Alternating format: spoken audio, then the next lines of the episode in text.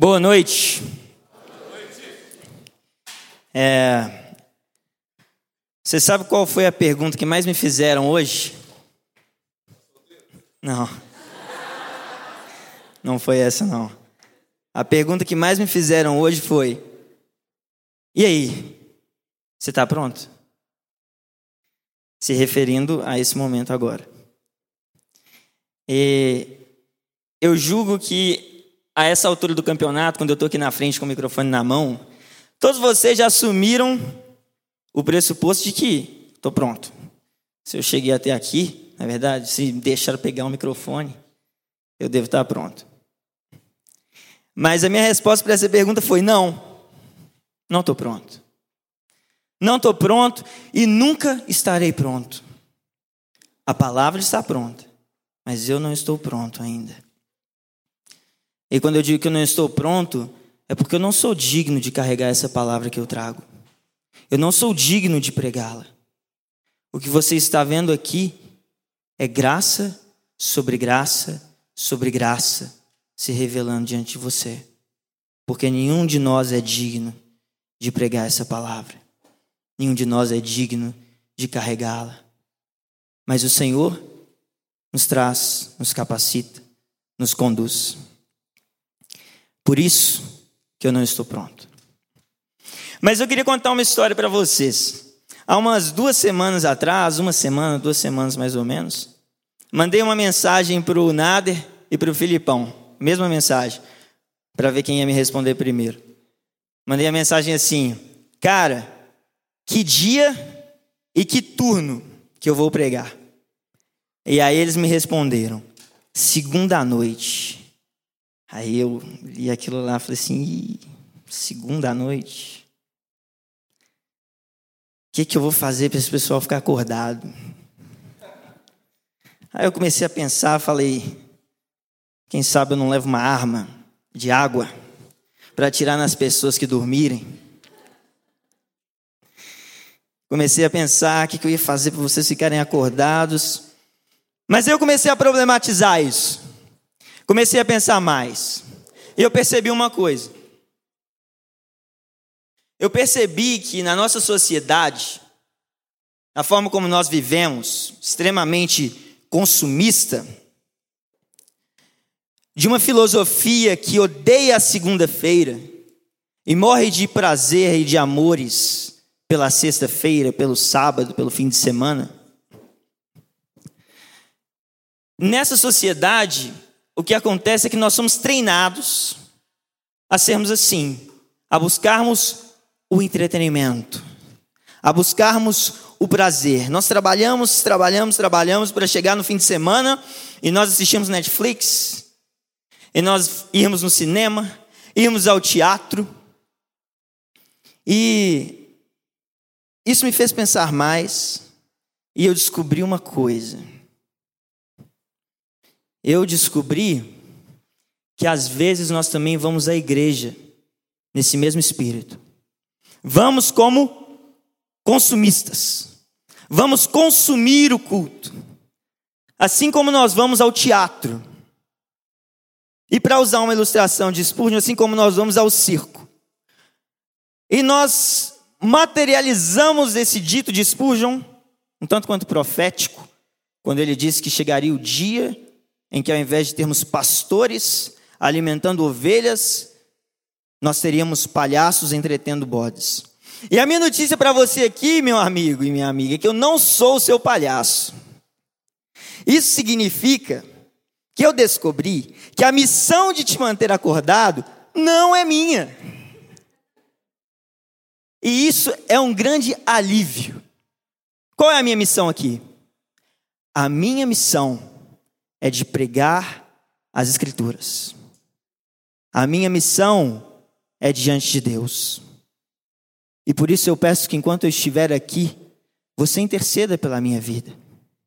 Porque quando nós subimos nesse lugar, nós, quando nós somos porta-vozes das Escrituras, nós estamos nos colocando em lugar de juízo. E Deus, e nós teremos que prestar contas a Deus de cada palavra que nós dissermos especialmente as que dissermos que ele disse. E essa é a minha missão aqui. E eu, eu entendo, eu entendo quando você quer dormir. É, muitas vezes a gente vai em determinados lugares e não tem nada de pregação. Eu entendo quando você quer dormir nessas ocasiões. Mas pensa um pouco comigo, rapidinho. Quando você está quase tomando pau naquela matéria, você está apertado, você fala assim, vou estudar igual um louco. E aí você falta todas as aulas, né? Da matéria que você precisa.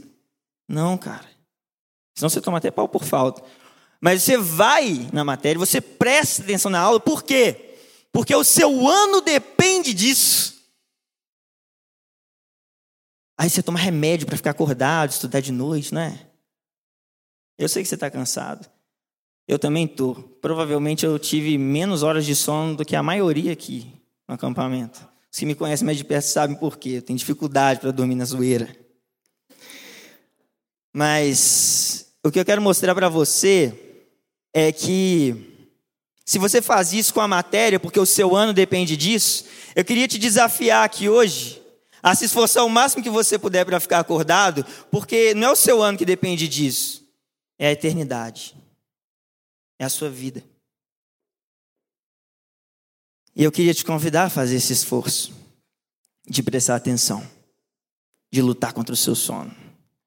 Eu sei que eu não vou dormir, porque senão até cair aqui. Mas você lute. O compromisso que eu faço com você é o compromisso de pregar as Escrituras. E para começar, eu queria ler para vocês uma história.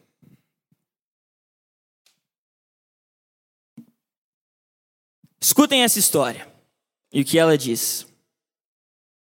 Eu, eu, sei que um tanto de gente começa devagar quando a gente começa a ler, né? Até o texto bíblico. Eu aposto que quando leu o Salmo 119 aqui, um tanto de gente perdeu a leitura umas 20 vezes. Mas tenta prestar atenção, vamos lá. Os agentes do governo estão seguindo seu rastro há anos, mas eles sempre encontram uma forma de escapar, mudando de um lugar para o outro, sob a proteção do manto da noite com a ajuda de amigos solidários. Mas o cerco se fecha cada vez mais. Motivado por um robusto orçamento do qual ele provavelmente espera embolsar uma quantia considerável como recompensa, um agente especial matriculou-se numa universidade local infiltrou-se em todos os grupos certos e finalmente conseguiu fazer amizade com seu alvo, dizendo, certo dia, que havia perdido sua carteira, convenceu sua vítima a pagar-lhe o almoço na cidade e até mesmo a emprestar-lhe algum dinheiro. Mas tão logo chegaram no local onde combinaram almoçar, o agente fez um sinal previamente combinado a dois policiais que ali aguardavam, e seu companheiro foi rapidamente preso e lançado na prisão estadual. Dezoito meses depois, debilitado, enfraquecido, por conta do confinamento em uma cela escura, fétida, infestada de ratos e insetos, o prisioneiro foi levado a julgamento. Sendo tudo previamente arranjado com o um tribunal reunido, a sentença era sabida de antemão. Dois meses mais tarde, ele foi conduzido ao portão sul da cidade, onde um grande suporte de madeira na forma de uma cruz fora erigido num espaço aberto. Uma corrente pesada pendia do topo e uma corda com um nó corrediço havia sido amarrada em um buraco no suporte de madeira, na frente de uma multidão fascinada, que incluía um grupo de autoridades locais os pés do prisioneiro foram amarrados na cruz. A corrente de ferro foi presa ao redor do seu pescoço e a corda amarrada em sua garganta. Uma pilha de gravetos e lenha foi amontoada ao redor dele, e então um carrasco deu um passo adiante. Com um violento puxão na corda, o prisioneiro foi estrangulado e seu corpo ficou pendurado na cruz. Uma das autoridades presentes acendeu o fogo e sentou-se junto aos outros para presenciar sua vítima ser queimada. Quando já tinham visto bastante, um policial ordenou que o corpo fosse solto e deixando e deixado cair nas chamas ardentes. O espetáculo terminou e os espectadores retiraram-se a fim de realizar as suas atividades pelo resto do dia. Isto aconteceu logo cedo, em uma manhã de outubro de 1536, nos jardins do Castelo Vilvorde, ao norte de Bruxelas. O nome da vítima era William Tyndale. Mas qual foi o seu crime? Traição? Ameaçar a segurança nacional? Conspiração contra o governo? Terrorismo? Assassinatos em série? Nada disso. Oficialmente, a longa lista de queixas equivalia a uma acusação de heresia. Mas livrando-se dos sofismas, pode ser dito que o crime maior pelo qual Tyndale foi forçado ao exílio e perseguido até a morte foi este. Ele traduziu um livro do hebraico e grego para o inglês. E não se tratava de um livro promovendo anarquia, ocultismo, sedição, violência ou qualquer outra coisa que pudesse ter alguma consequência diversa na vida da população. Muito pelo contrário.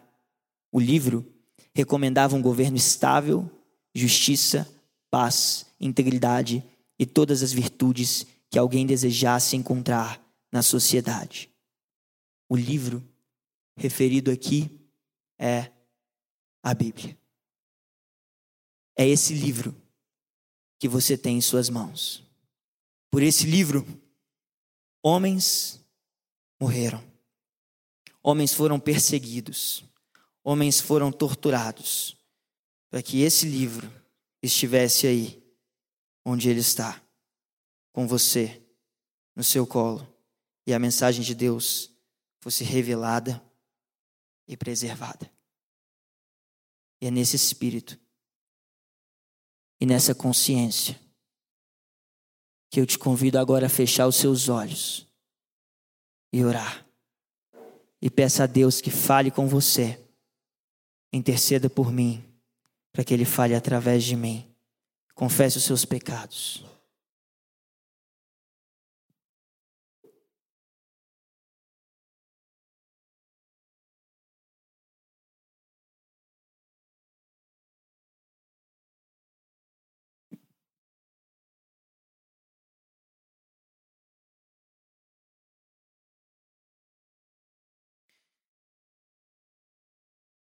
Senhor dos exércitos, Deus de Israel, Deus de Abraão, de Isaac, de Jacó, Deus nosso. Nós nos aproximamos de Ti e da Tua palavra agora com temor. E nós pedimos que o Senhor se revele a nós. Fale conosco inspire os nossos corações, transforme a nossa vida, revele o teu poder, porque o nosso coração tem sede de ti, a nossa alma precisa de ti. O Senhor é a fonte de vida e nós desejamos beber dessa fonte. Tem misericórdia de mim, que não sou digno de estar aqui. Não sou digno de pregar a tua palavra. Não sou digno, Pai, dessas preciosidades. Mas agradeço ao Senhor, porque permaneço de pé pela graça de Cristo. Que não seja por eloquência humana, que não seja por razão humana, mas que seja pelo poder de Deus revelado no Evangelho de Cristo que o teu Espírito fale e haja sobre nós. Em nome de Jesus. Amém. Sola Escritura. É disso que nós vamos falar, como temos falado desde o começo do acampamento. E eu queria começar esse momento com uma citação de João Calvino, para não fugir ao padrão. Eis aqui o princípio que distingue nossa religião de todas as demais. Ou seja, sabemos que Deus nos falou e estamos plenamente convencidos de que os profetas não falaram de si próprios, mas que, como órgãos do Espírito Santo, pronunciaram somente aquilo para o qual foram do céu comissionados a declarar. Todos quantos desejam beneficiar-se das Escrituras devem antes aceitar isto como um princípio estabelecido, a saber que a lei e os profetas não são ensinos passados adiante ao bel prazer dos homens ou produzidos pelas mentes humanas como uma fonte, senão que foram ditados pelo Espírito Santo. O preceito do sola escritura é como que uma resposta dos reformadores a uma perspectiva católico-romana de que haveriam outros elementos que fossem de igual autoridade às Escrituras. O outro elemento, no caso, a tradição. A Igreja Católica via então que a tradição era tão importante quanto a Bíblia.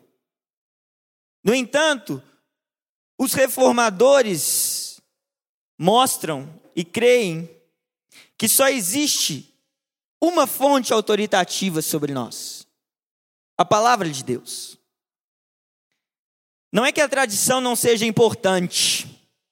Tradição é importante. Ela nos diz a nossa história, de quem nós somos, de como nós nos desenvolvemos. Porém, somente a Bíblia é inerrante, infalível e confiável. John MacArthur, um pastor americano, tem uma ilustração interessante. Ele diz que as cinco solas se organizam como se fossem uma construção, uma casa. Na sua base, nós temos o sola escritura. Desta base surgem três pilares: solos Christus, sola fide e sola gratia, que convergem para a sustentação do telhado. Só lhe deu glória. Nós sabemos que as escrituras são a palavra de Deus por diversos elementos. Nós sabemos isso devido ao testemunho do sangue derramado dos apóstolos. Nós sabemos isso através de uma análise histórica dos fatos. Nós sabemos isso através da coerência interna e externa dos textos. Nós sabemos isso através do testemunho do Espírito Santo em nossos corações. E nós sabemos isso através do poder que emana dessas palavras. Chesterton certa vez disse: Se eu encontrasse uma chave na estrada e descobrisse que ela servisse para abrir uma fechadura particular na minha casa, eu muito provavelmente assumiria que a chave foi feita pelo chaveiro.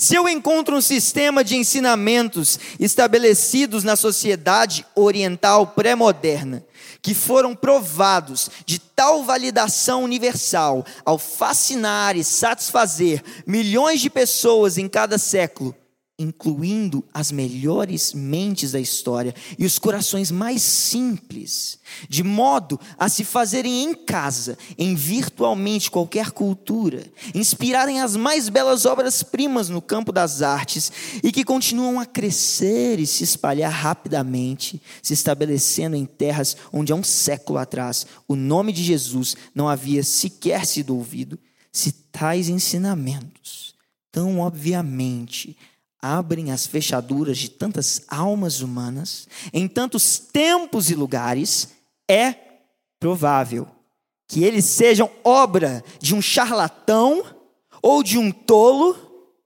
na realidade, é muito mais provável que eles tenham sido desenhados pelo Criador dos corações. Isso é uma imagem que Chesterton usa para nos mostrar esse poder que emana das Escrituras e como ele afeta as nossas vidas. Nós olhamos para a Bíblia, nós olhamos para as Escrituras e nós às vezes nos perguntamos: que livro é esse? Que livro é esse que consola o ferido? Que livro é esse que nos alegra na nossa angústia? Que livro é esse que nos guia em meio à perdição da vida? A resposta é que não é a respeito do livro, mas é a respeito de quem o livro diz a respeito. É a respeito de quem diz o que está escrito no livro. É a respeito do sangue derramado do qual o livro conta e do sangue derramado para que o livro contasse.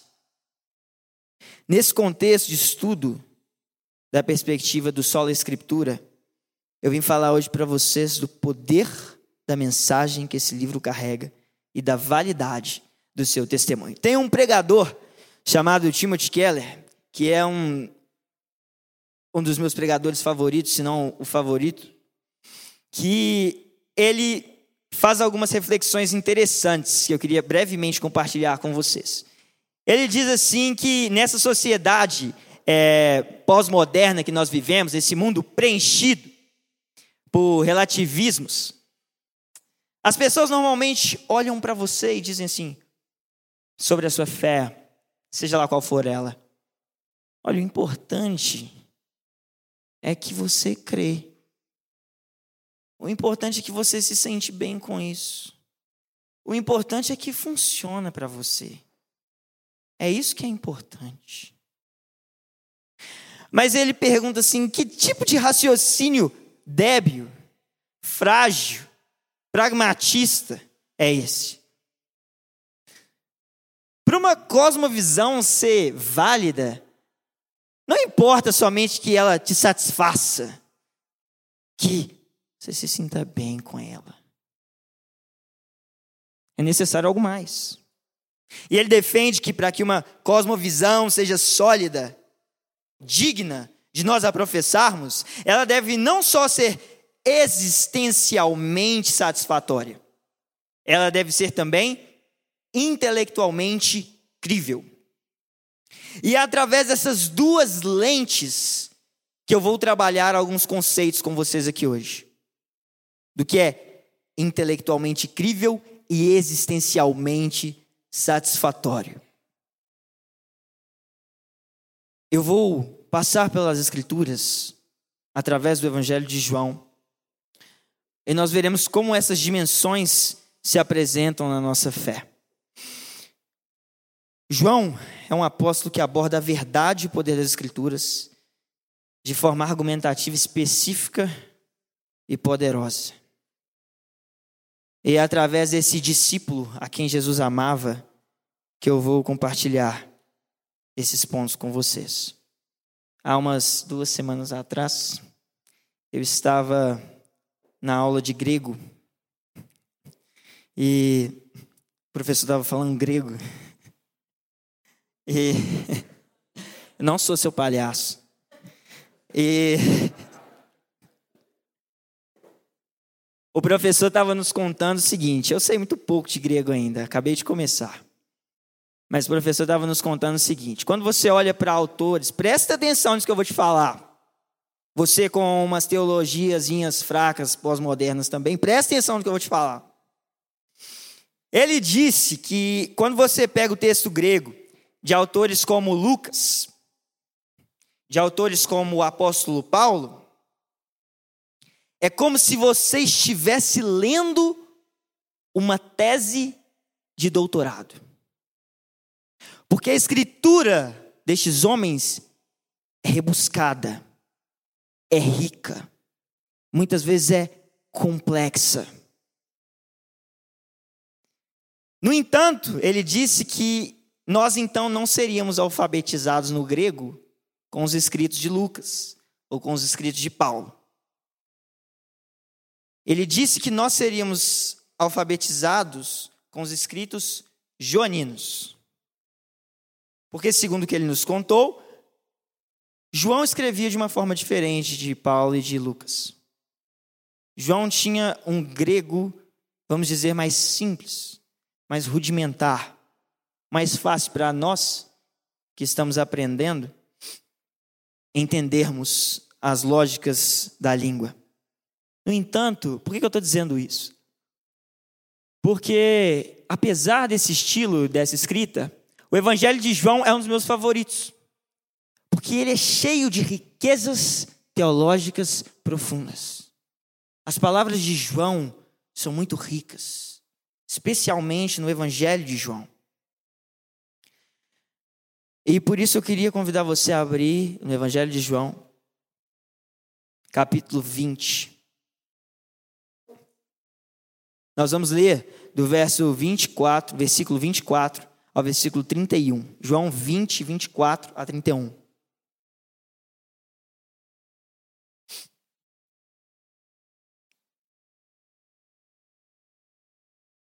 João 20, 24 a 31 diz assim: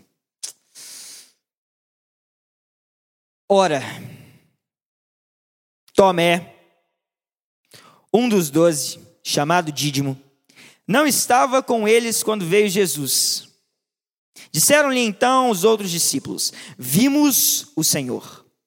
Mas ele respondeu: Se eu não vir nas suas mãos o sinal dos cravos, e ali não puser o dedo, e não puser a mão no seu lado, de modo algum acreditarei. Passados oito dias, estavam outra vez ali reunidos os seus discípulos, e Tomé com eles. Estando as portas trancadas, veio Jesus, pôs-se no meio deles e disse-lhes: Paz seja convosco. E logo disse a Tomé: Põe aqui o dedo e vê minhas mãos. Chega também a mão e põe-na no meu lado. Não sejas incrédulo, mas crente. E respondeu-lhe Tomé: Senhor meu e Deus meu. Disse-lhe Jesus: Porque me viste, creste. Bem-aventurados os que não viram e creram. Na verdade, fez Jesus, prestem atenção nesses dois últimos versículos. Na verdade, fez Jesus diante dos discípulos muitos outros sinais que não estão escritos neste livro. Estes, porém, foram registrados para que creiais no que?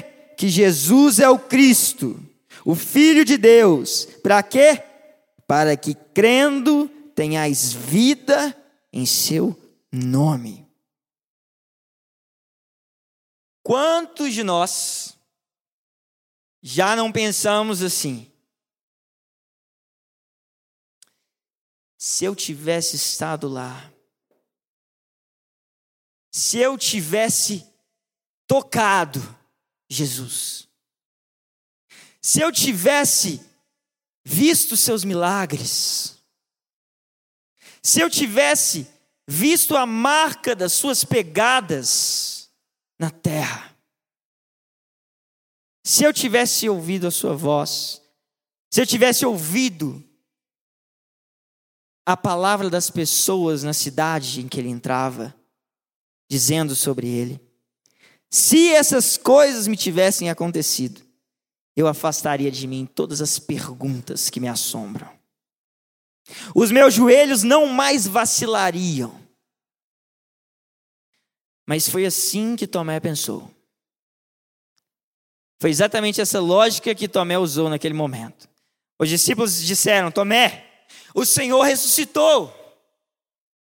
E que Tomé disse: Se eu não ver nas suas mãos o sinal dos cravos, e ali não puser o dedo, e não puser a mão no seu lado, de modo algum acreditarei. Mas você sabe o que é curioso? Quantos não estiveram lá? Quantos não viram a Cristo? Quantos não o tocaram? Quantos não viram seus milagres e até mesmo reconheceram que esses milagres vinham de Deus, porém eles não se renderam ao senhorio de Cristo? E a minha pergunta para você é: por que, que você acha que você seria melhor do que eles? O que, que te dá base para isso? O capítulo 2 de João, versículo 23 e 25, diz assim: Estando Jesus em Jerusalém, durante a festa da Páscoa, muitos vendo os sinais que ele fazia, creram no seu nome, mas o próprio Jesus não se confiava a eles, porque os conhecia a todos e não precisava de que alguém lhe desse testemunho a respeito do homem, porque ele mesmo sabia o que era a natureza humana. Muitos homens creram nos milagres, mas não se renderam ao Senhor dos milagres. Observe a fala de Tomé com maior atenção. Ele diz: A menos que eu veja em suas mãos as marcas dos pregos, ponha o dedo no lugar dos pregos, bem como a minha mão em seu lado, definitivamente não crerei. Assim ele conclui a sua lógica. E Jesus, oito dias depois, quando se apresenta diante dele, faz um contraponto a cada um desses elementos. Se Tomé diz, a menos que eu veja em suas mãos as marcas dos pregos, e Jesus diz, veja as minhas mãos. Ponha o dedo no lugar dos pregos, e Jesus diz, põe aqui o seu dedo bem como a minha mão em seu lado. E Jesus diz: chegue a sua mão ao meu lado. E Tomé conclui: definitivamente não crerei. E o que Jesus conclui para Tomé? Não sejais incrédulo, mas crente.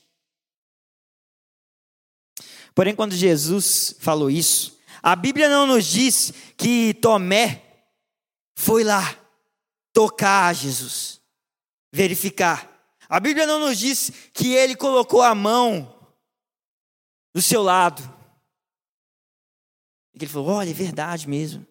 Agora eu acredito. Não. O que, que a Bíblia nos diz? A Bíblia nos diz que Tomé olhou para Jesus e exclamou: Senhor meu e Deus meu. E eu, particularmente, acredito que um homem que está tendo uma revelação tão profunda do Cristo ressurreto diante dele, que está vendo um milagre de tal tamanho, eu acredito que Tomé deve ter caído de joelhos quando ele exclamou isso. Caído de joelhos, maravilhado. No entanto, também envergonhado. Envergonhado por quê? Porque ele havia percebido o erro que ele havia cometido. Quando Jesus disse: Porque me viste, crestes. Bem-aventurados os que não viram e creram. Mas que Jesus estava querendo dizer com isso? Será que Jesus estava dizendo, Tomé, você não precisa de evidências para crer, basta fechar os olhos e pular nesse buraco negro? Será que essa é a fé bíblica? Será que o que Jesus estava dizendo a Tomé é: Tomé, você tem que ter fé. Não importa se você não tem evidências, você deve crer. Não é isso que Jesus estava dizendo a Tomé. Jesus estava dizendo a Tomé, não que ele deveria ter crido na ausência de evidências, mas Jesus está dizendo que ele deveria ter crido no testemunho das Escrituras. Assim como Jesus também fez no caminho para Emaús. Quando aqueles homens estavam caminhando para Emaús, atribulados pelos últimos acontecimentos, a morte de Jesus e o sumiço do seu corpo. E Jesus então se coloca a andar com eles, sem que fosse por eles reconhecido. E Jesus diz a esses homens: honestos e tardos de coração para crer tudo que os profetas disseram. Porventura, não convinha que o Cristo padecesse e entrasse na sua glória? E começando por Moisés, discorrendo por todos os profetas, expunha-lhes o que a seu respeito constava em todas as Escrituras. Jesus reprova os homens que iam para Emaús, pela mesma razão que reprova Tomé. Não porque eles deveriam crer sem razão para crer, mas porque eles deveriam crer nas Escrituras.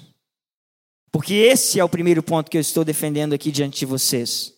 A validade do testemunho. Jesus disse a Tomé, Jesus disse àqueles homens: creiam nos profetas, creiam no testemunho das Escrituras. E Jesus diz a você: creia no testemunho das Escrituras. Mas a pergunta que permanece para nós é: por que nós achamos, como Tomé, que nós precisávamos ter visto, tocado, conversado? Sabe por quê? Sabe por que você acha que você deveria ter visto, tocado, conversado com Jesus? Sabe por quê?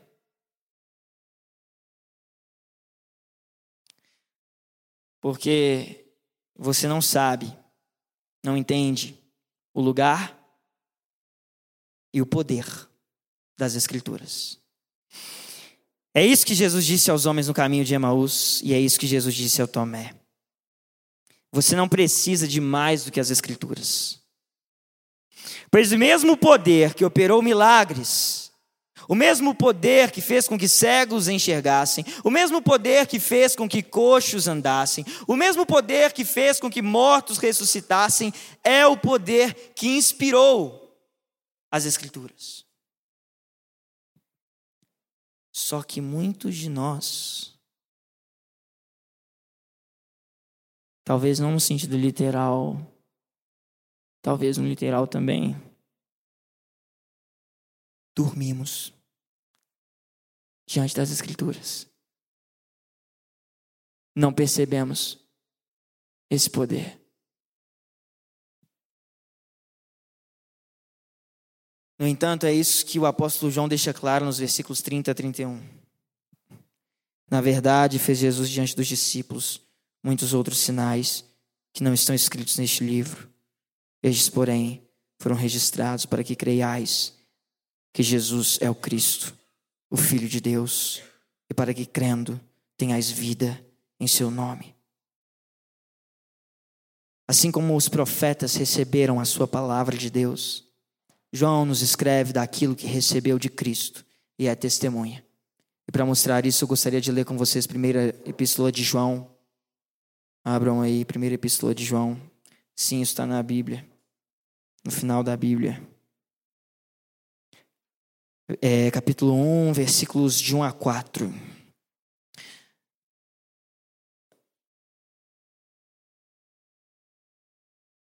O que era desde o princípio o que temos ouvido, o que temos visto com os nossos próprios olhos, o que contemplamos e as nossas mãos apalparam com respeito ao Verbo da vida. E a vida se manifestou e nós a temos visto, e dela damos testemunho, e vô-la anunciamos, a vida eterna, a qual estava com o Pai e nos foi manifestada. O que temos visto, o que temos ouvido, anunciamos também a vós outros, para que vós igualmente mantenhais comunhão conosco. Ora, a nossa comunhão é com o Pai e com seu Filho, Jesus Cristo. Essas coisas, pois, vos escrevemos para que a nossa alegria seja completa. Nestes versículos, João está nos mostrando que o seu testemunho é fiel, digno de confiança. E o próprio apóstolo nos diz que ele está diante de nós para ser experimentado. E o que acontece quando você experimenta desse testemunho? Ele nos dá comunhão, alegria e vida. O seu problema, meu amigo, minha amiga, para crer nas Escrituras não é um problema intelectual. Assim como não era um problema intelectual para tantos que conheceram a Cristo e seus milagres. Não há na história da humanidade um livro mais historicamente confiável do que a Bíblia. O seu problema para crer nas Escrituras, se você o tem, é um problema moral.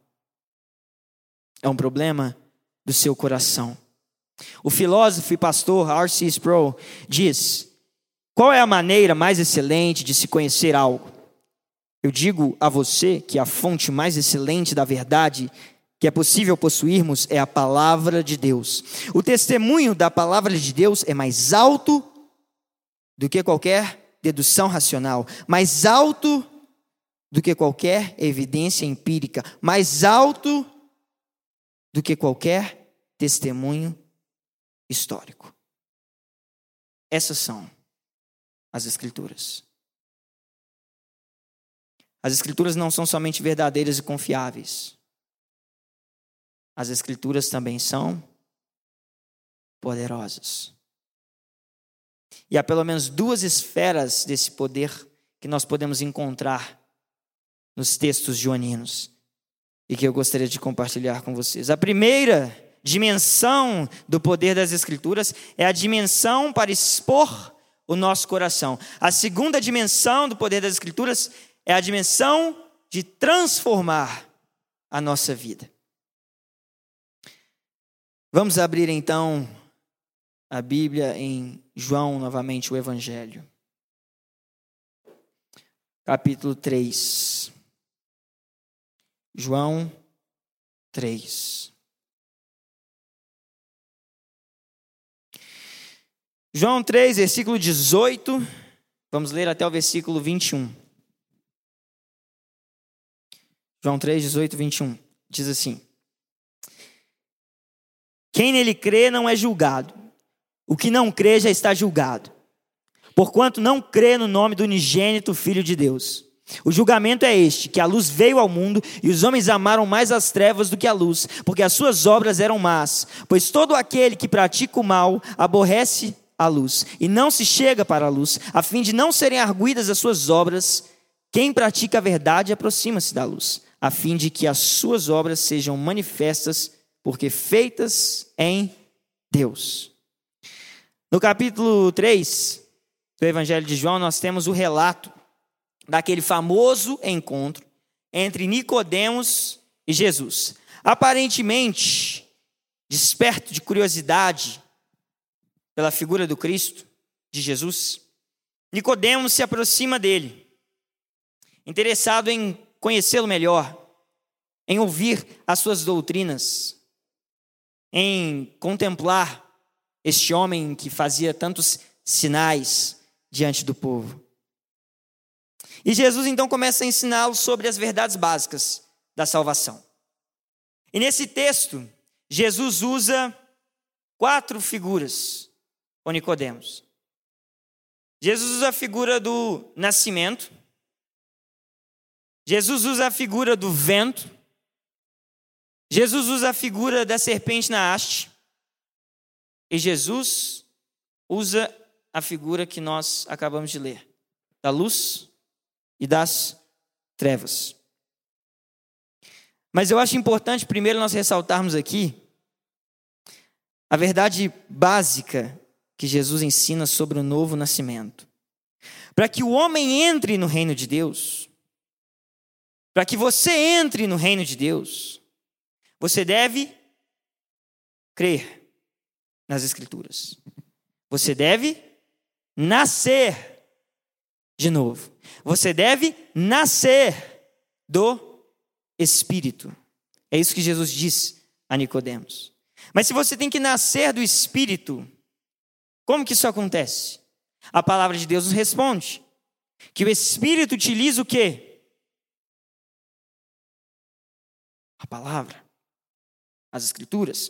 1 Pedro 1,23, não precisa abrir, diz: Pois fostes regenerados não de semente corruptível, mas de incorruptível, mediante a palavra de Deus, a qual vive e é permanente. Mediante a palavra de Deus, a qual vive e é permanente, mediante a palavra de Deus. Romanos 10, 17. E assim a fé vem pela pregação, e a pregação pela palavra de Cristo. E teriam outros textos. Mas o fato é que para que o homem nasça de novo, para que ele seja nascido do Espírito, o, Espírito precisa agir nele. E para o Espírito agir nele, o Espírito utiliza a palavra de Deus, as Escrituras. Talvez não dessa forma que você vê aqui, no seu colo aí, com papel branco, tinta preta. Mas ele utiliza essa mensagem. O ponto que eu desejo destacar aqui, porém, é quando nesse contexto do encontro de Jesus com Nicodemos, a questão é encerrada pelo contraste entre a luz e as trevas. Agora prestem atenção. É, esses, versículos, esses versículos que nós lemos, capítulo 3, existe um debate a respeito deles sobre se é Jesus quem falou essas palavras ou se essas palavras, esses versículos, são comentários do autor do Evangelho. Muito fácil encerrar essa questão. Foi Deus que falou.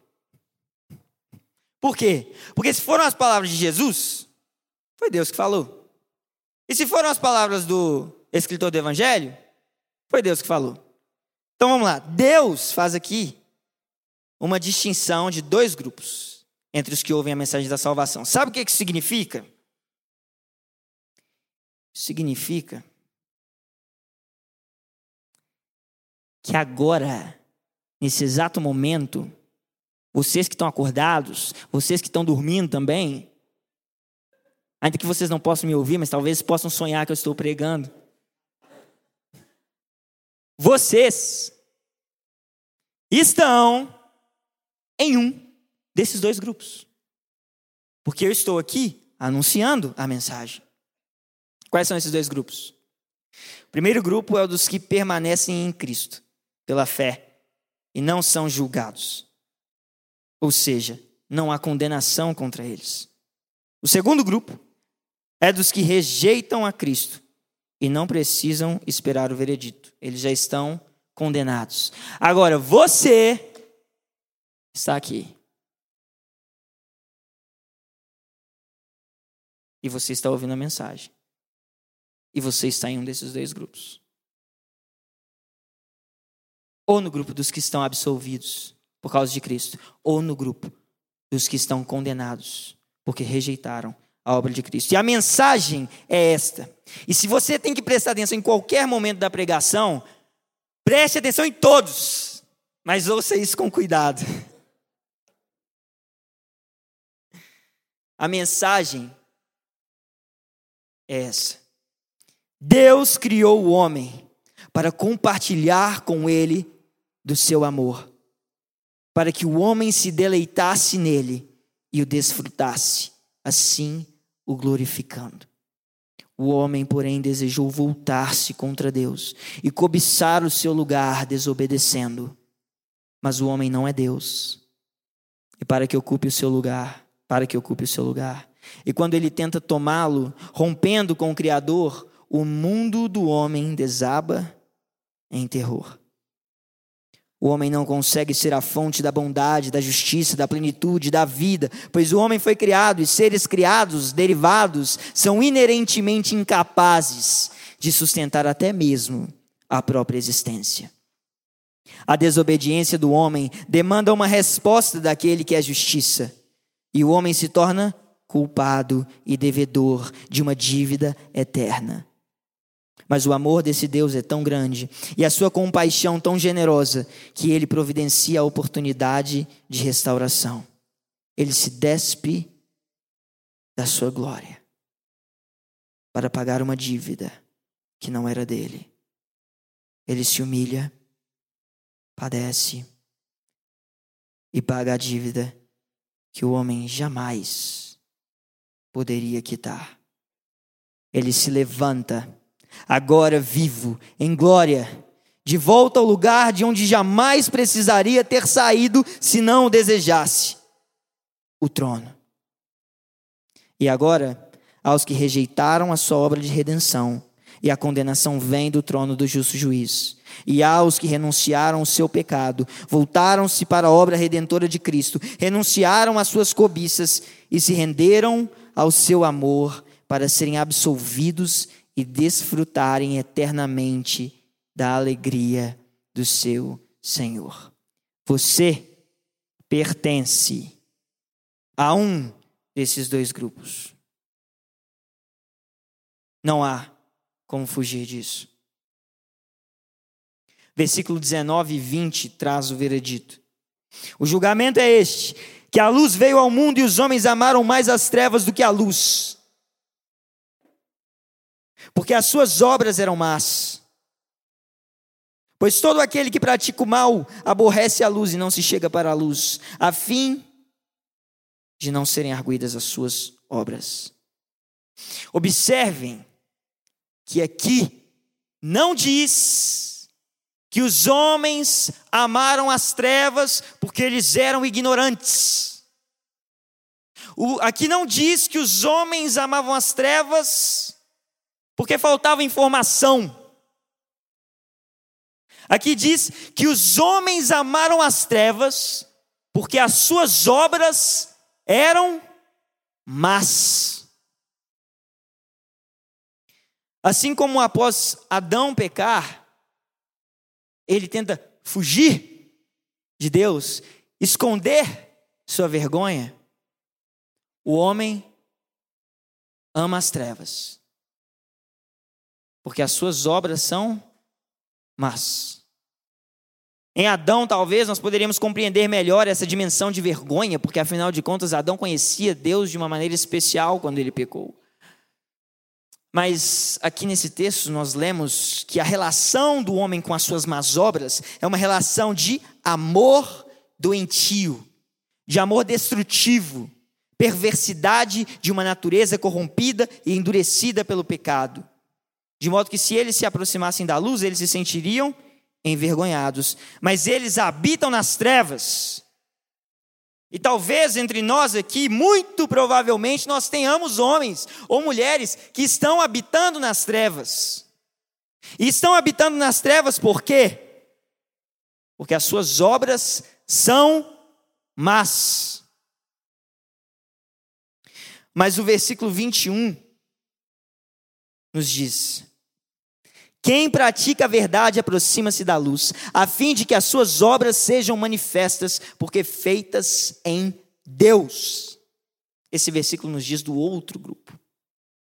Nos diz daqueles que ouviram a voz do seu pastor quando caminhavam em trevas e saindo das suas cavernas de destruição, encontraram o pastor. Nos fala daqueles nos quais o Espírito agiu por meio da palavra regenerando-os e transformando-os, transformando suas obras que agora são feitas em Deus, pelo poder que neles opera. As Escrituras nos desnudam.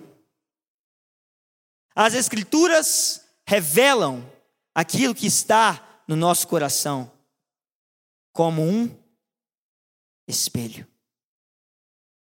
Em Tiago 1,23 está escrito: porque se alguém é ouvinte da palavra e não praticante, assemelha-se ao homem que contempla num espelho seu rosto natural, pois a si mesmo se contempla e se retira e para logo se esquece de como era a sua aparência. Mas aquele que considera atentamente na lei perfeita, lei da liberdade, e nela persevera, não sendo ouvinte negligente, mas operoso praticante, esse será bem-aventurado no que realizar. Nós estamos aqui hoje diante de um espelho. Você está olhando diante de um espelho que nos expõe, que expõe nossas obras, que expõe nosso coração. Agora, o que você vê nesse espelho? É possível que o que você veja hoje nesse espelho não seja a sua imagem. mas seja a imagem de Cristo, do Cristo que vive em você. E se esse é o caso, glorifique-o por isso.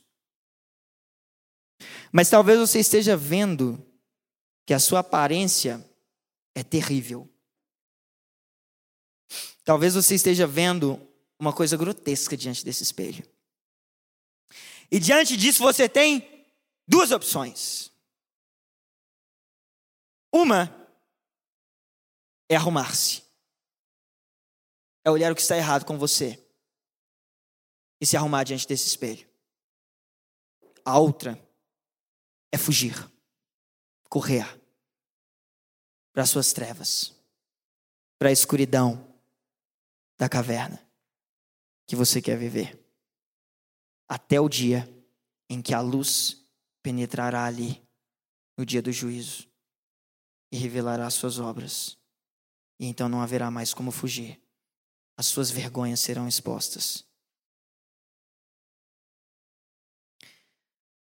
Porque a palavra de Deus é viva e eficaz e mais cortante do que qualquer espada de dois gumes e penetra ao ponto de dividir a alma e o espírito juntas e medulas e é apta para discernir os pensamentos e propósitos do coração.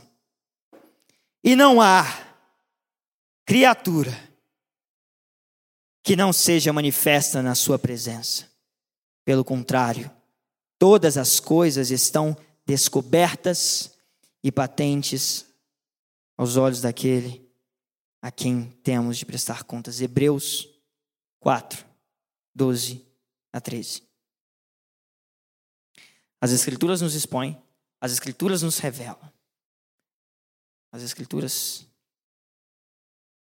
são é o único livro que você lê e é ele que olha para você e diz assim: não gostei não. Quer você queira, quer não. E nós devemos todos os dias olhar nesse espelho e arrumar nossa aparência. Pois se nós não fizermos isso, nós andaremos desfigurados. E quando a luz nos alcançar, nós passaremos vergonha. A palavra de Deus tem o poder de nos revelar, de mostrar quem somos, mas ela também tem o poder de nos transformar. E aqui eu vou para o meu último ponto o poder de transformar a nossa vida. João, capítulo 9. Vamos abrir, João, capítulo 9. Nós vamos ler versículos 1 a 3.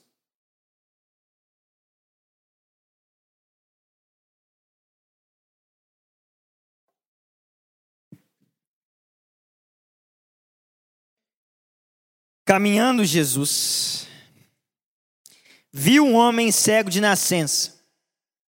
E seus discípulos perguntaram: Mestre, quem pecou? Este ou seus pais, para que nascesse cego? Respondeu Jesus: Nem ele pecou, nem seus pais, mas foi para que se manifestem nele as obras de Deus. Eu já disse para vocês que as Escrituras nos desnudam nos expõe.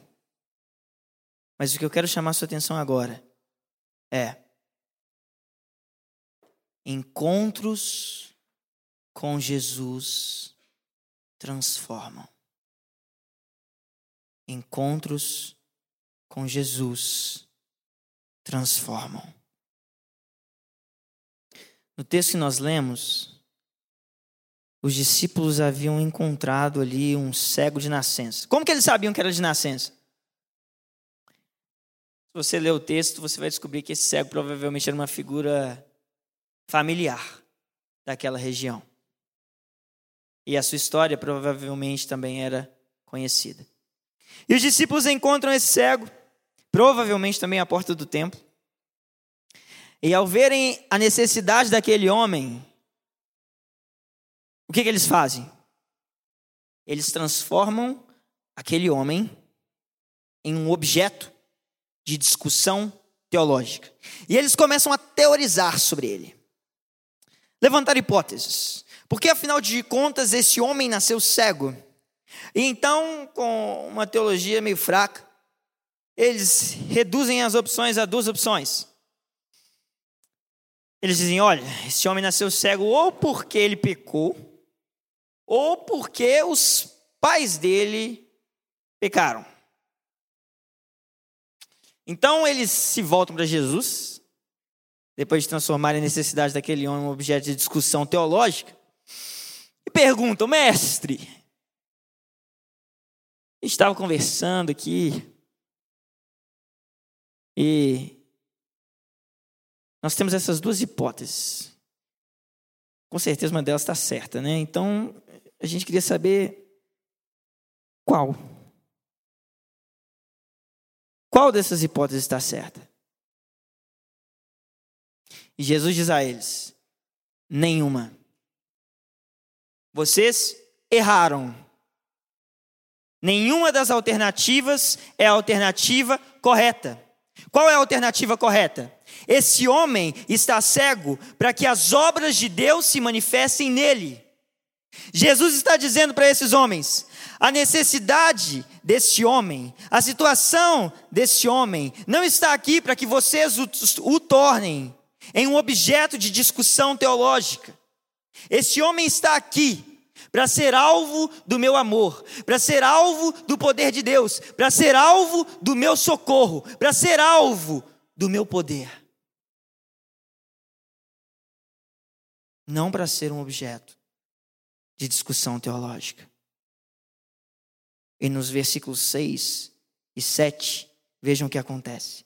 Dito isso, cuspiu na terra e, tendo feito lodo com a saliva, aplicou-o aos olhos do cego e, dizendo-lhe: Vai, lava-te no tanque de Siloé, que quer dizer enviado.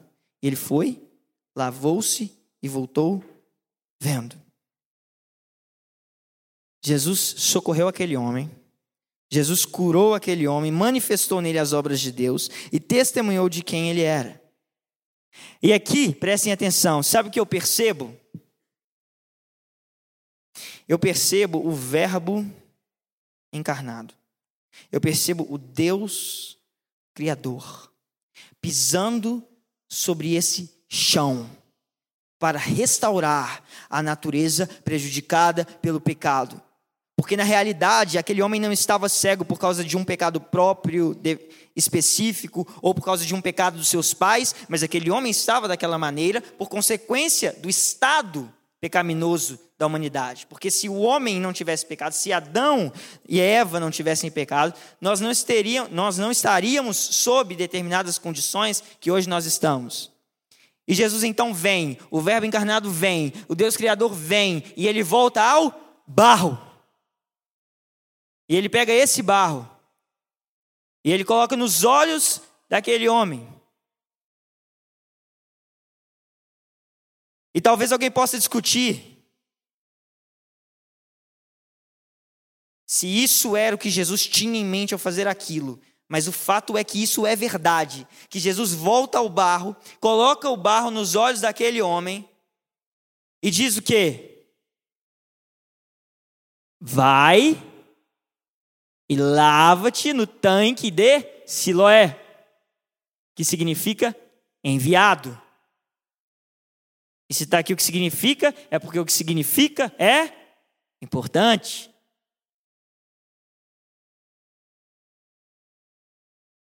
Sabe o que é o tanque de Siloé? O tanque de Siloé é um sinal no Velho Testamento da provisão de Deus. E no capítulo 8 de Isaías, o qual não vai dar tempo de ler, nós temos a figura do tanque de Siloé como a provisão de Deus rejeitada pelo povo de Israel. Agora eu te pergunto: quem é a provisão de Deus rejeitada pelo povo de Israel? Jesus Cristo. E Jesus Cristo passa o barro nos olhos daquele homem, como quem retorna a matéria-prima da criação, como quem veio para restaurar aquilo que caiu. E Jesus Cristo diz: Vai e lava-te no tanque de Siloé. Porque a nova criação só se consuma, o novo nascimento só ocorre quando você se lava no tanque de Siloé. E o nosso Siloé é Jesus Cristo. E você deve se lavar no tanque de Siloé, se lavar em Cristo Jesus, para que você nasça de novo. Jesus transforma aquele homem. Jesus faz com que o cego volte a enxergar. Mas você acha que Jesus parou por aí? Jesus não parou por aí. Jesus não restaurou apenas a visão daquele cego. Jesus restaurou o coração daquele cego. Jesus deu àquele cego uma nova vida. E eu não estou falando nova vida no sentido de que agora ele enxergava e podia trabalhar, e podia caminhar sozinho, e podia fazer suas atividades. Eu estou falando vida eterna. E como que eu posso afirmar isso? Versículo 35 a 38. Ouvindo Jesus que o tinham expulsado, encontrando-lhe, perguntou: Crês tu no filho do homem? E ele respondeu e disse: Quem é, Senhor, para que eu nele creia? E Jesus lhe disse: Já o tens visto e é o que fala contigo. Então afirmou ele: Creio, Senhor, e o adorou. Naquele momento, o processo de cura do cego se conclui. Porque Jesus não estava apenas curando a sua capacidade de enxergar com os olhos ele estava curando a sua capacidade de enxergar a verdade. Mas você acha que Jesus parou por aí? Jesus não parou por aí. Por quê? Porque aquele cego não foi o único a ser transformado por um encontro com Jesus. Nós temos aqui também os discípulos. Os discípulos também foram transformados. Lembrem-se, os discípulos estavam caminhando, encontram aquele cego e dizem: Olha ali, vamos ter uma discussão teológica? Mas, meus amigos, teve outro dia que os discípulos estavam caminhando, pelo menos dois deles. Quem? Pedro e nosso amigo João. Os dois estavam lá caminhando. Aonde nós vamos ler isso? Atos. Abram aí. Atos, capítulo 3, versos de 1 a 8. Atos 3, de 1 a 8.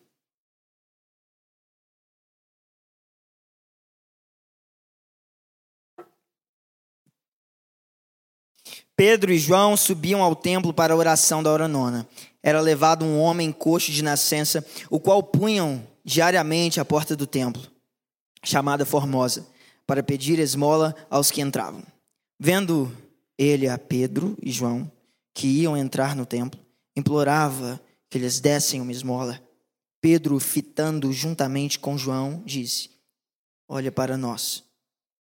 Ele os olhava atentamente, esperando receber alguma coisa.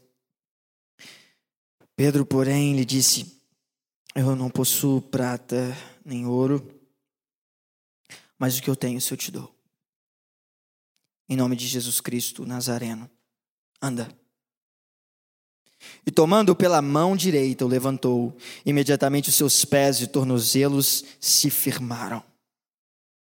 De um salto se pôs em pé, passou a andar e entrou com eles no templo, saltando e louvando a Deus.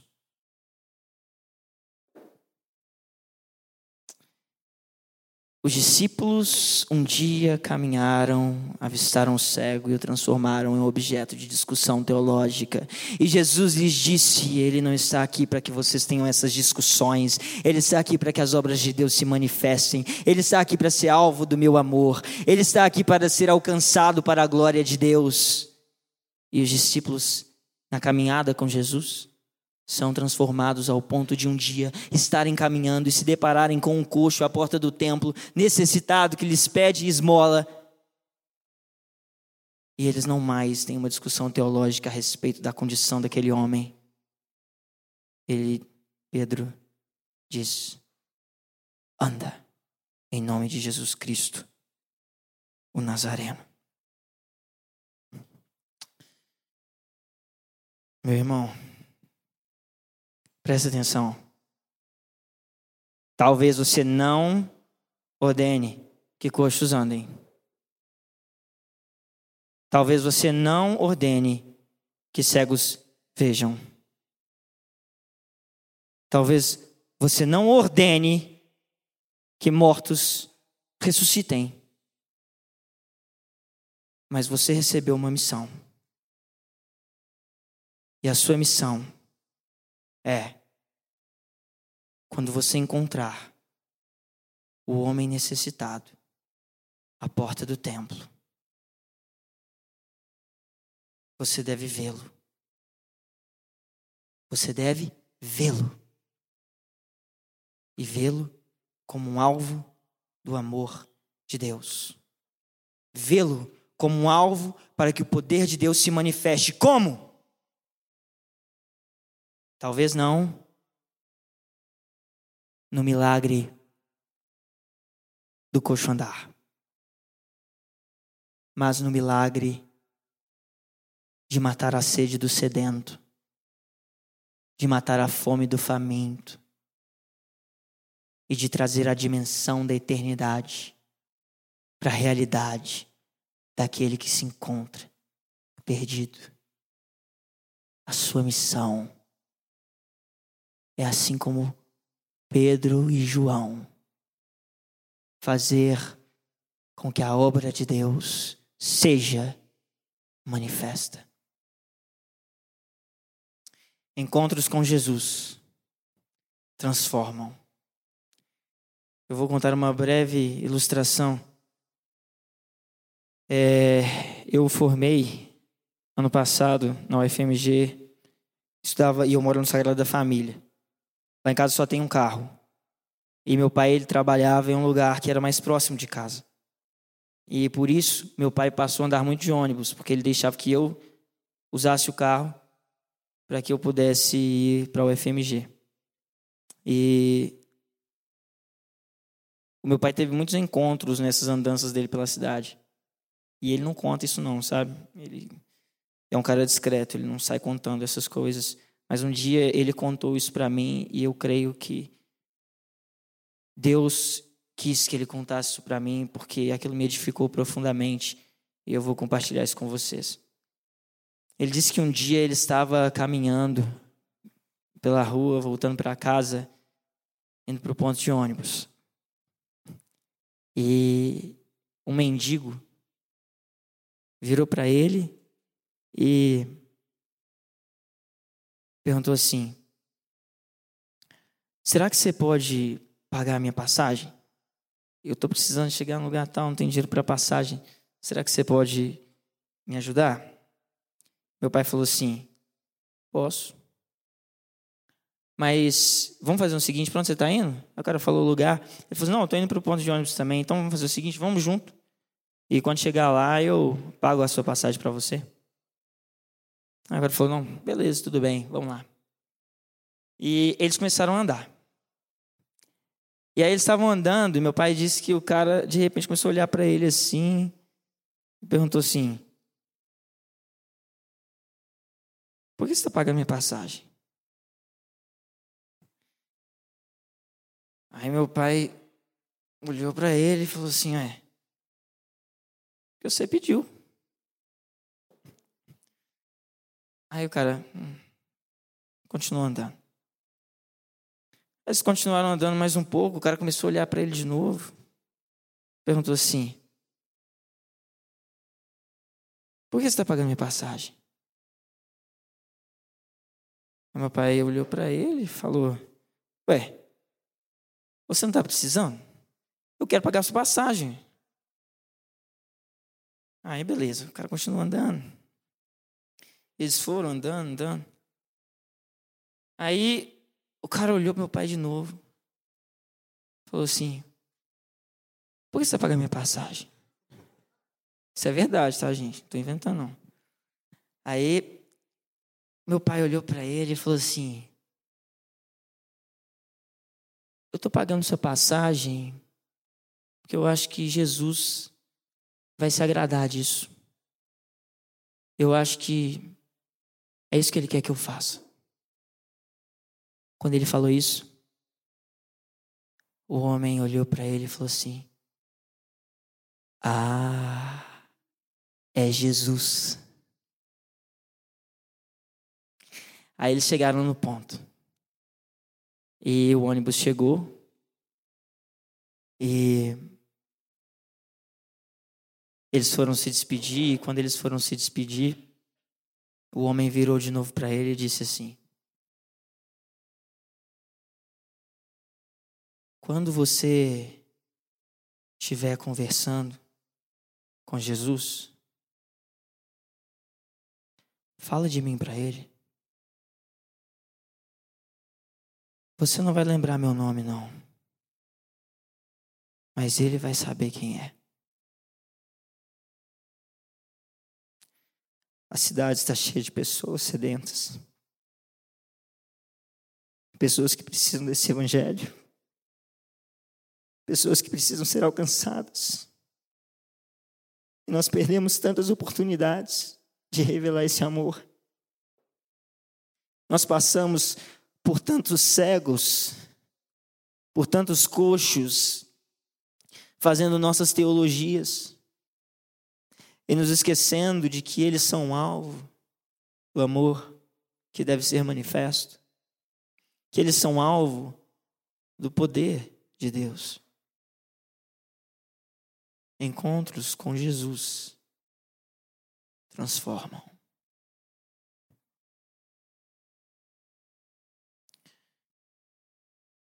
Ora, sabemos que o que temos conhecido por isto, se guardamos, sabemos que o temos conhecido por isso, se guardamos os seus mandamentos, aquele que diz, eu conheço, e não guarda os seus mandamentos é mentiroso Nele não está a verdade. Aquele, entretanto, que guarda a sua palavra, nele verdadeiramente tem sido aperfeiçoado o amor de Deus. Nisso sabemos que estamos nele. Aquele, nisso sabemos que estamos nele. Aquele que diz que permanece nele, esse deve também andar assim como ele andou. Sua missão é imitar Jesus. A sua missão é promover encontros com Cristo Jesus.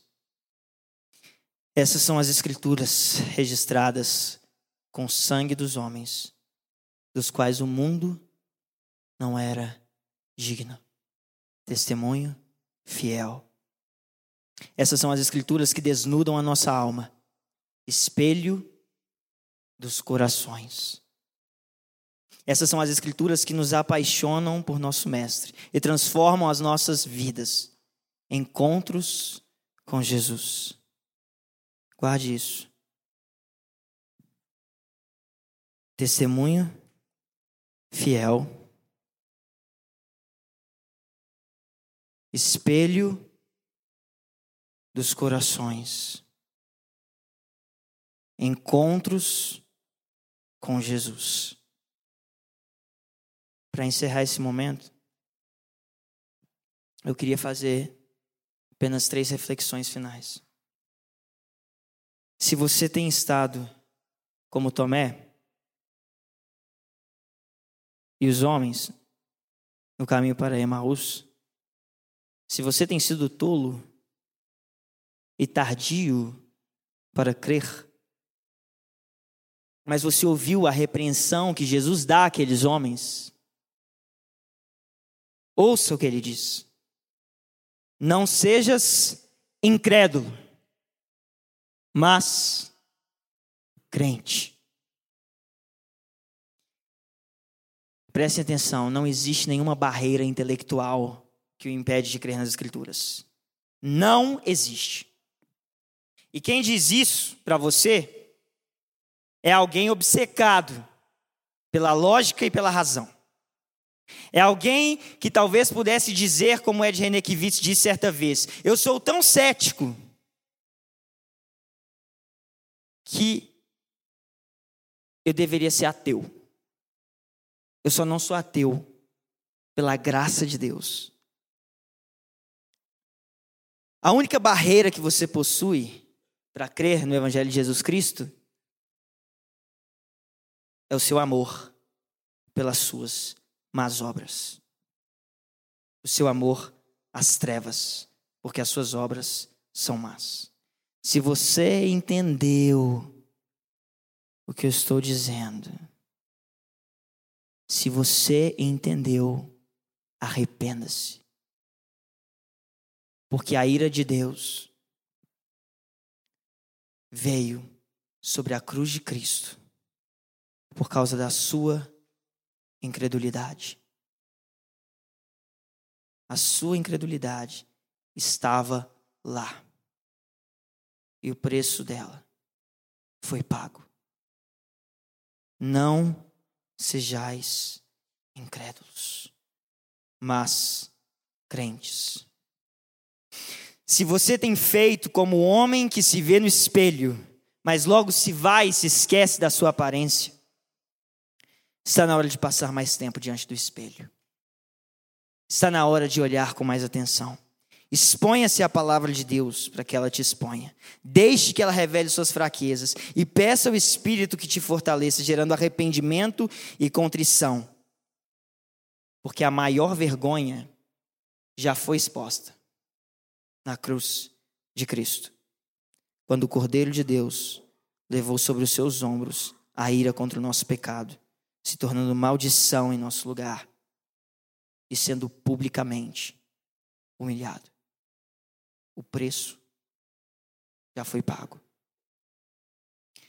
E para finalizar, se você tem transformado a necessidade do próximo em debate teológico, e não tem exercido a fé deixando-a frutificar, se você trata as Escrituras como uma atividade intelectual até interessante, mas não tem vivido em retidão, não tem sido piedoso, não tem transbordado de amor e paixão pelo Verbo encarnado, mas agora deseja desesperadamente se apaixonar e ter o seu coração transformado e enlaçado nos braços desse Jesus que hoje vive e pode ser conhecido de maneira pessoal e íntima.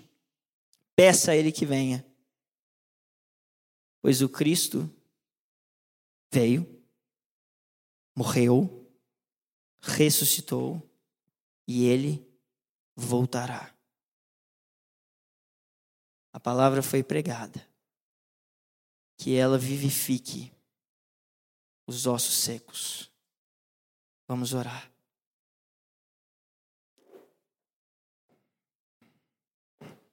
Coloque agora diante de Deus o seu coração e faça uma oração pessoal. Se você tem tido dificuldades para crer, confesse isso a Ele e creia. Peça que Ele te ajude. Se você, ao ver que você foi exposto pelas Escrituras e esse espelho revelou uma imagem que não foi agradável de ser vista, Confesse o seu pecado. Abandone as cavernas de destruição.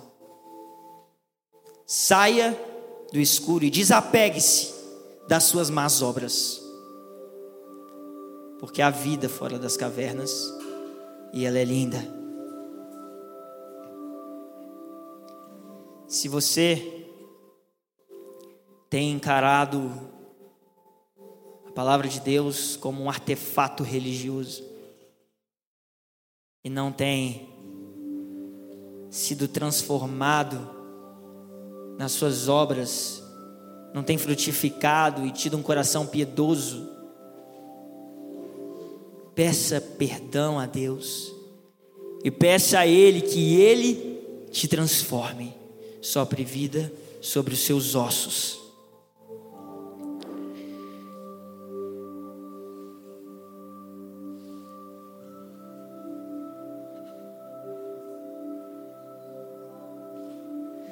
Deus, tem misericórdia de nós.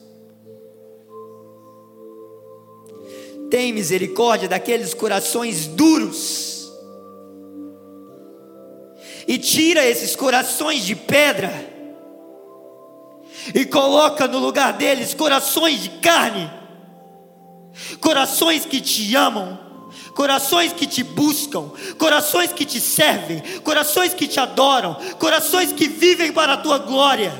Tira o meu coração de pedra e me dá um coração que se compadece, que se apaixona, que se entrega e que vive para a tua glória. Deus, coloque em nós a imagem de Cristo. E que as pessoas que cruzarem os nossos caminhos pelas cidades que passarmos possam sentir o seu perfume, possam sentir a tua presença, envolva-nos com a ousadia e a intrepidez necessária para pregarmos e vivermos o teu evangelho, para atendermos aos pedidos de socorro, não apenas porque a barriga precisa de alimento, não apenas porque a garganta precisa de água, mas muito maior do que isso, muito mais nobre do que isso, muito mais supremo do que isso, porque o homem precisa de vida, e o caminho, a verdade e a vida és tu, Jesus, nosso Deus, soberano. Dá-nos, Pai, percepção deste poder que nos transforma diante da tua palavra. Todos que estamos aqui, nenhum de nós é digno de chegar perto de ti. Nenhum de nós é digno de segurar a tua palavra. Nenhum de nós é digno de ler a tua palavra. E nós tantas vezes entramos no culto sem temor, entramos no culto sem consciência de quem tu és. Entramos como um artefato religioso. Quando a tua presença é de fato revelada sobre nós, Pai, nossos ossos tremem nosso olho se ofusca, nossos joelhos se dobram. E eu peço ao Senhor que venha revelar a tua presença no íntimo de cada um que está aqui. E eu te peço isso pela tua graça. Eu te peço isso pelo teu amor. Eu te peço isso pelo teu poder. Porque eu não tenho nada e ninguém a quem eu possa pedir isso, senão o Senhor, porque só tu tem as palavras de vida eterna. E eu te peço isso, não no meu nome, mesmo porque eu nada, nada, nada tenho que não me tenha sido dado de graça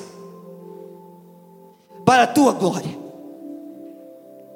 Mas eu te peço isso, e eu oro, no nome de Cristo Jesus, o Verbo encarnado, por meio do qual todas as coisas foram criadas, porque dele, por ele, por meio dele são todas as coisas. O Verbo que veio, que morreu, que ressuscitou, que ascendeu aos céus e que voltará é no nome dele que eu te peço temor e tremor. É no nome dele que eu te peço corações apaixonados e vidas transformadas. No nome de Jesus eu entrego o nosso culto e a nossa vida. Amém.